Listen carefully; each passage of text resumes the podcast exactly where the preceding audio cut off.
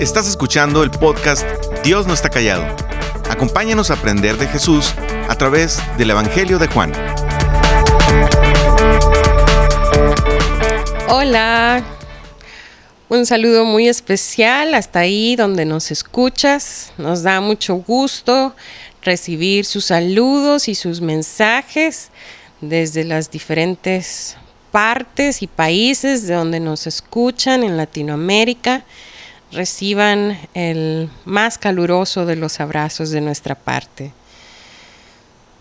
Queremos en esta ocasión retomar el estudio de lo que hemos venido abordando en los últimos dos episodios. Te recuerdo que eh, estamos comenzando con la temporada 2 de nuestros estudios del Evangelio de Juan y hemos comenzado por el capítulo 6, es decir, si tú no has escuchado los otros dos episodios previos a estos, te animo a que los puedas escuchar ya que ah, los dos anteriores abordan los versículos previos a los que vamos a estudiar en este día del capítulo 6 del Evangelio de Juan. Acompáñame a abrir tu Biblia. Vamos a ubicarnos en el capítulo 6 de Juan. Recuerda que en el episodio 1 de esta temporada 2 comenzamos por el milagro, la señal que Jesús hace donde multiplica los panes y los peces. El segundo episodio, que es el anterior a este, fue un episodio corto, pero nos enfocamos en meditar cuando los discípulos van en su barca y las aguas están embravecidas. Y Jesús camina sobre el agua, calma la tempestad y sube en la barca de ellos. Vamos a comenzar por el versículo 22 en esta ocasión. Leo para ti. Al día siguiente, la multitud que se había quedado en el otro lado del lago se dio cuenta de que los discípulos se habían embarcado solos. Allí había estado una sola barca y Jesús no había entrado en ella con sus discípulos. Sin embargo, algunas barcas de Tiberiades se aproximaron al lugar donde la gente había comido el pan después de haber dado gracias al Señor. En cuanto la multitud se dio cuenta de que ni Jesús ni sus discípulos estaban allí, subieron a las barcas y se fueron a Capernaum a buscar a Jesús. Mira, ahora nos encontramos en el día siguiente es decir, la mañana después del milagro de los panes y los peces. La multitud observó que los discípulos se habían embarcado solos y que allí había estado una sola barca y Jesús no había entrado en ella con sus discípulos.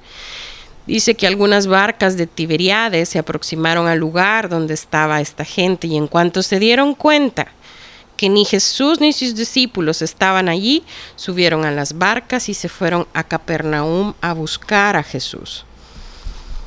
A continuación vemos el relato del encuentro de Jesús con la multitud. Los siguientes 35 versículos nos dan detalles de este encuentro. En este episodio abordaremos solo 18 de esos 35 versículos. Veremos tres preguntas de parte de la multitud y una petición. Mira conmigo el versículo 25. Cuando lo encontraron al otro lado del lago, le preguntaron, Rabí, ¿cuándo llegaste acá? Vemos aquí que estas personas al encontrarse con Jesús le dan un título muy especial se refieren a él como rabí y le hacen una pregunta. Esta sería la primera de tres preguntas que vamos a ver en estos 18 versículos. ¿Cuándo llegaste acá? A continuación vemos que Jesús, en lugar de responder a su pregunta, se va al centro de sus intenciones. Mira el versículo 26. Jesús les contestó, de cierto, de cierto os digo que me buscáis no porque visteis señales, sino porque comisteis de los panes y os saciasteis. Lo que Jesús quería decir era que, aunque esta gente había visto sus milagros, especialmente la curación de los enfermos y la multiplicación de los panes y los peces, y de un modo más general todas las maravillas que había realizado, no lo habían comprendido en su calidad de señales, las cuales tenían la intención de señalarle a él como el Mesías espiritual, el Hijo de Dios, que fue anunciado en la ley y los profetas. Ellos estaban interesados en Jesús particularmente porque habían comido del pan que les había dado y se habían llenado el estómago. Como decimos en nuestros países latinoamericanos, eran personas interesadas. Este tipo de personas que solo los mueve el interés personal, que se mueven solo si ellos ganan algo de alguien o de alguna situación. Mira lo que Jesús les continúa diciendo, versículo 27. No trabajen por la comida que perece, sino por la comida que permanece para la vida eterna, la cual el Hijo del Hombre os dará, porque sobre él Dios el Padre ha puesto su sello. Mira estas palabras de Jesús, no la tomes a la ligera, veámoslo con detenimiento. Jesús les dice, no trabajen por la comida que perece, es decir, dejen de ansiar los panes y cosas semejantes como si la comida material fuera capaz de llenar el vacío del corazón. Desen cuenta que esta comida perece y que no tiene valor permanente. Cuando Jesús dice que trabajen por la comida que permanece para vida eterna, lo que Él está diciendo es, en lugar de trabajar por la comida que perece, en lugar de ello, tributad a Dios la obra de fe en aquel a quien Él ha enviado, el cual es la verdadera comida que produce y sostiene la vida eterna, la cual el Hijo del Hombre os dará. Es decir, esta comida la daré yo, el Hijo del Hombre, es decir, yo me daré a aquellos de entre ustedes que creen en mí. Y, él dice en la última parte de lo que leímos, porque sobre él Dios el Padre ha puesto su sello. Es decir, por medio del testimonio del propio Hijo, de Juan el Bautista, de las muchas obras o señales, del Padre directamente y de las Escrituras, Dios el Padre ha certificado que yo soy el verdadero Mesías, el Hijo de Dios. Qué profunda la respuesta de Jesús. Si te das cuenta, en vez de contestar la pregunta original con la que ellos llegan, cuando dice, Rabí, ¿cuándo llegaste?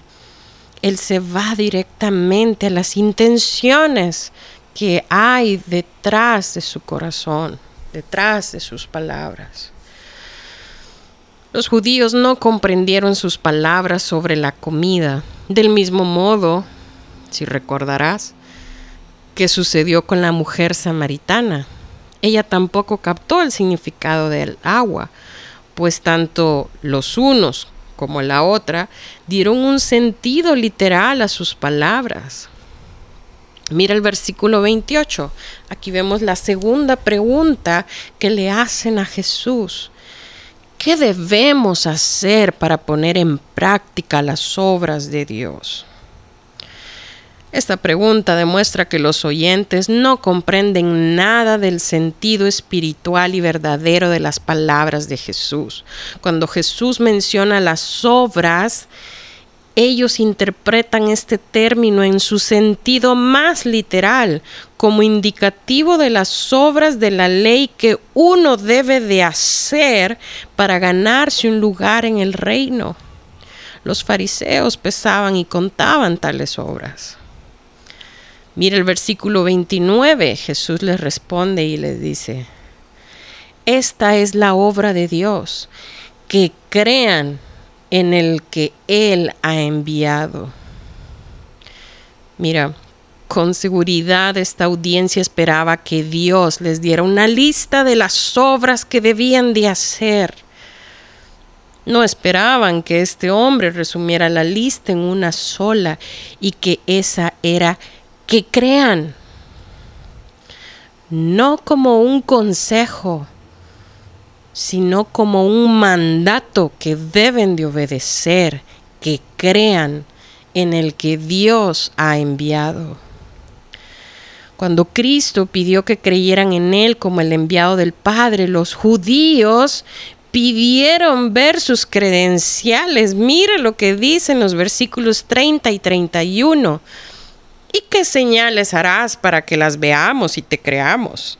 ¿Qué puedes hacer? Aquí vemos la tercera pregunta. ¿Se recuerdan? Al principio dijimos que esta multitud viene con Jesús con estas preguntas. Esta es la tercera. Insiste en ellos, versículo 31. Nuestros antepasados comieron el maná en el desierto, como está escrito. Pan del cielo les dio a comer. Piensa por un momento en esta pregunta argumento. Les, le están diciendo a Jesús, están poniendo a prueba a Jesús. Están diciéndole, ¿qué vas a hacer para que te creamos? A ver, haznos un milagro, danos una señal. Y todavía le dan un ejemplo. Nuestros antepasados comieron el maná en el desierto. A ver, ¿tú qué puedes hacer? Pero piensa en esto lo que acabamos de estar viendo versículos atrás. Pero es que acaso Jesús no había ya realizado muchas señales?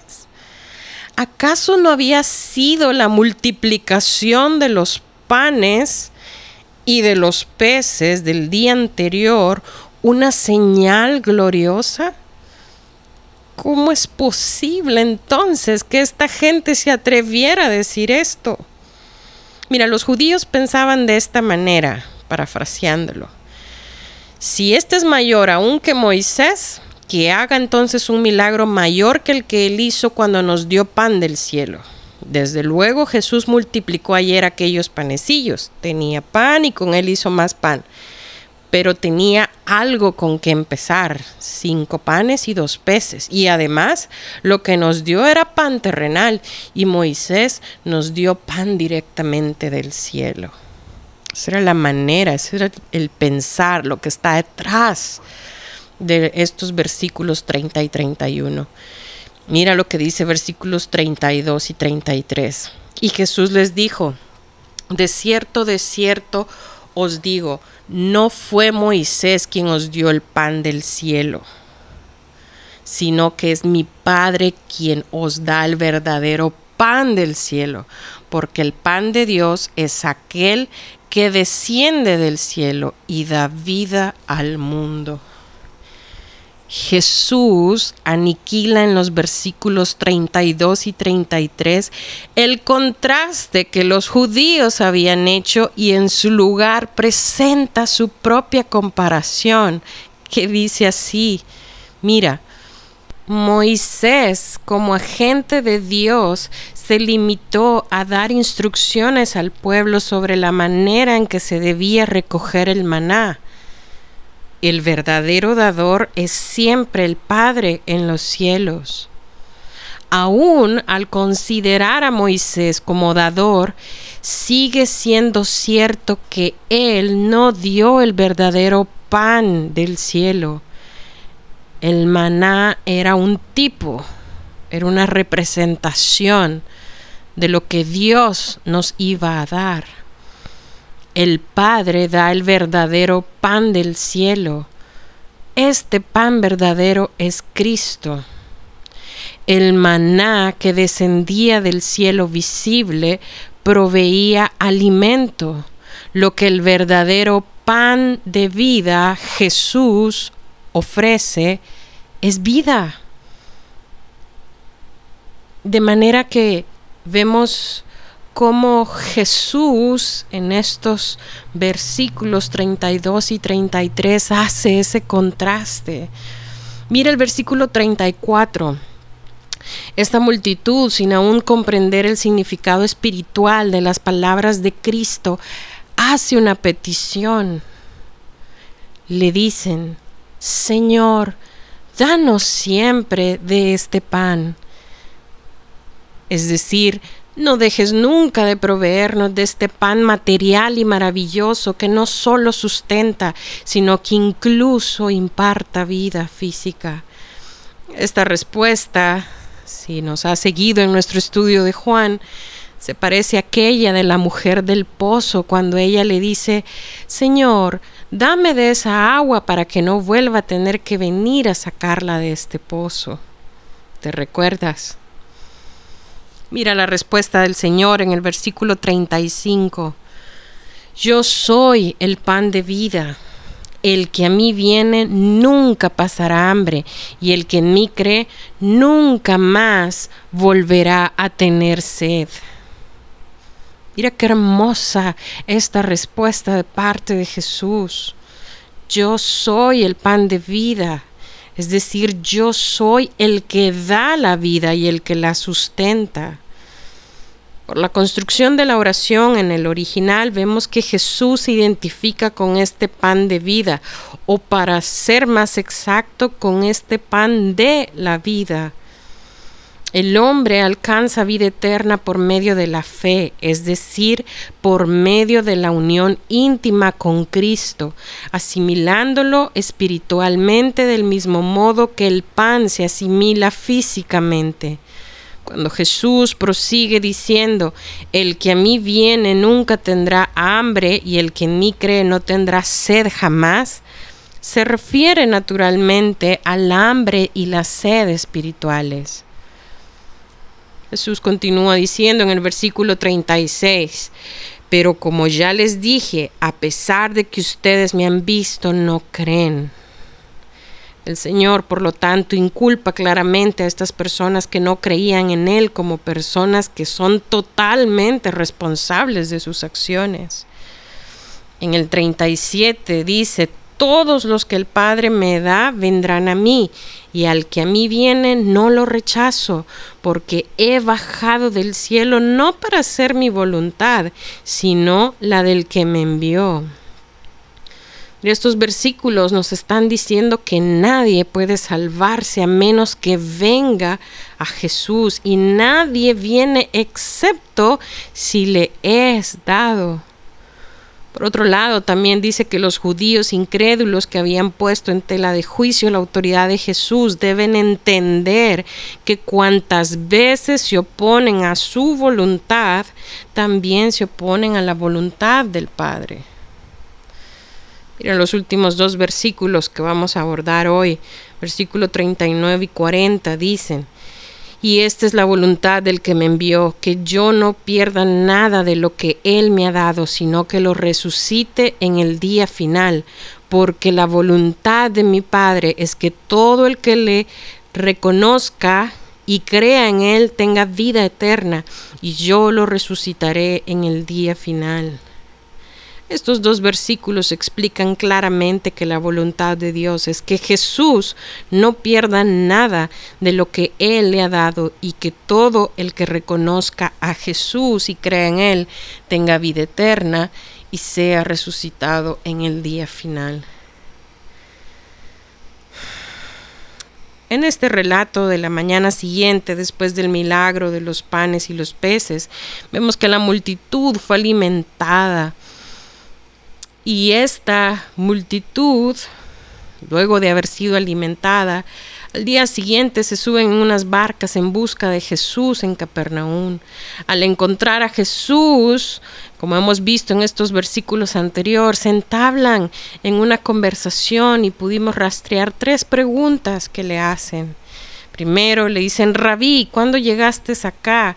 Y vemos que Jesús, en lugar de responder a su pregunta, se va al centro de sus intenciones y les dice que Él sabe que lo buscan porque les dio de comer, poniendo en relieve que hay un interés material en ellos. Jesús los exhorta a que busquen obtener la comida que permanece para la vida eterna.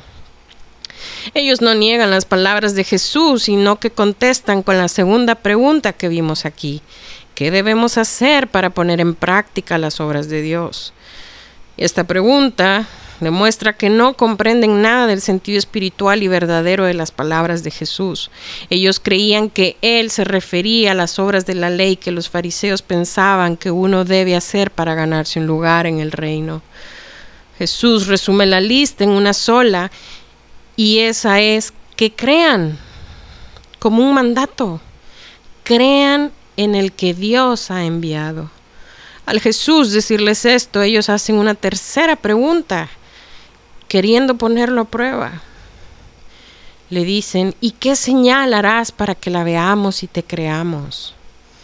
Nuestros antepasados comieron el maná en el desierto, como está escrito, pan del cielo les dio a comer.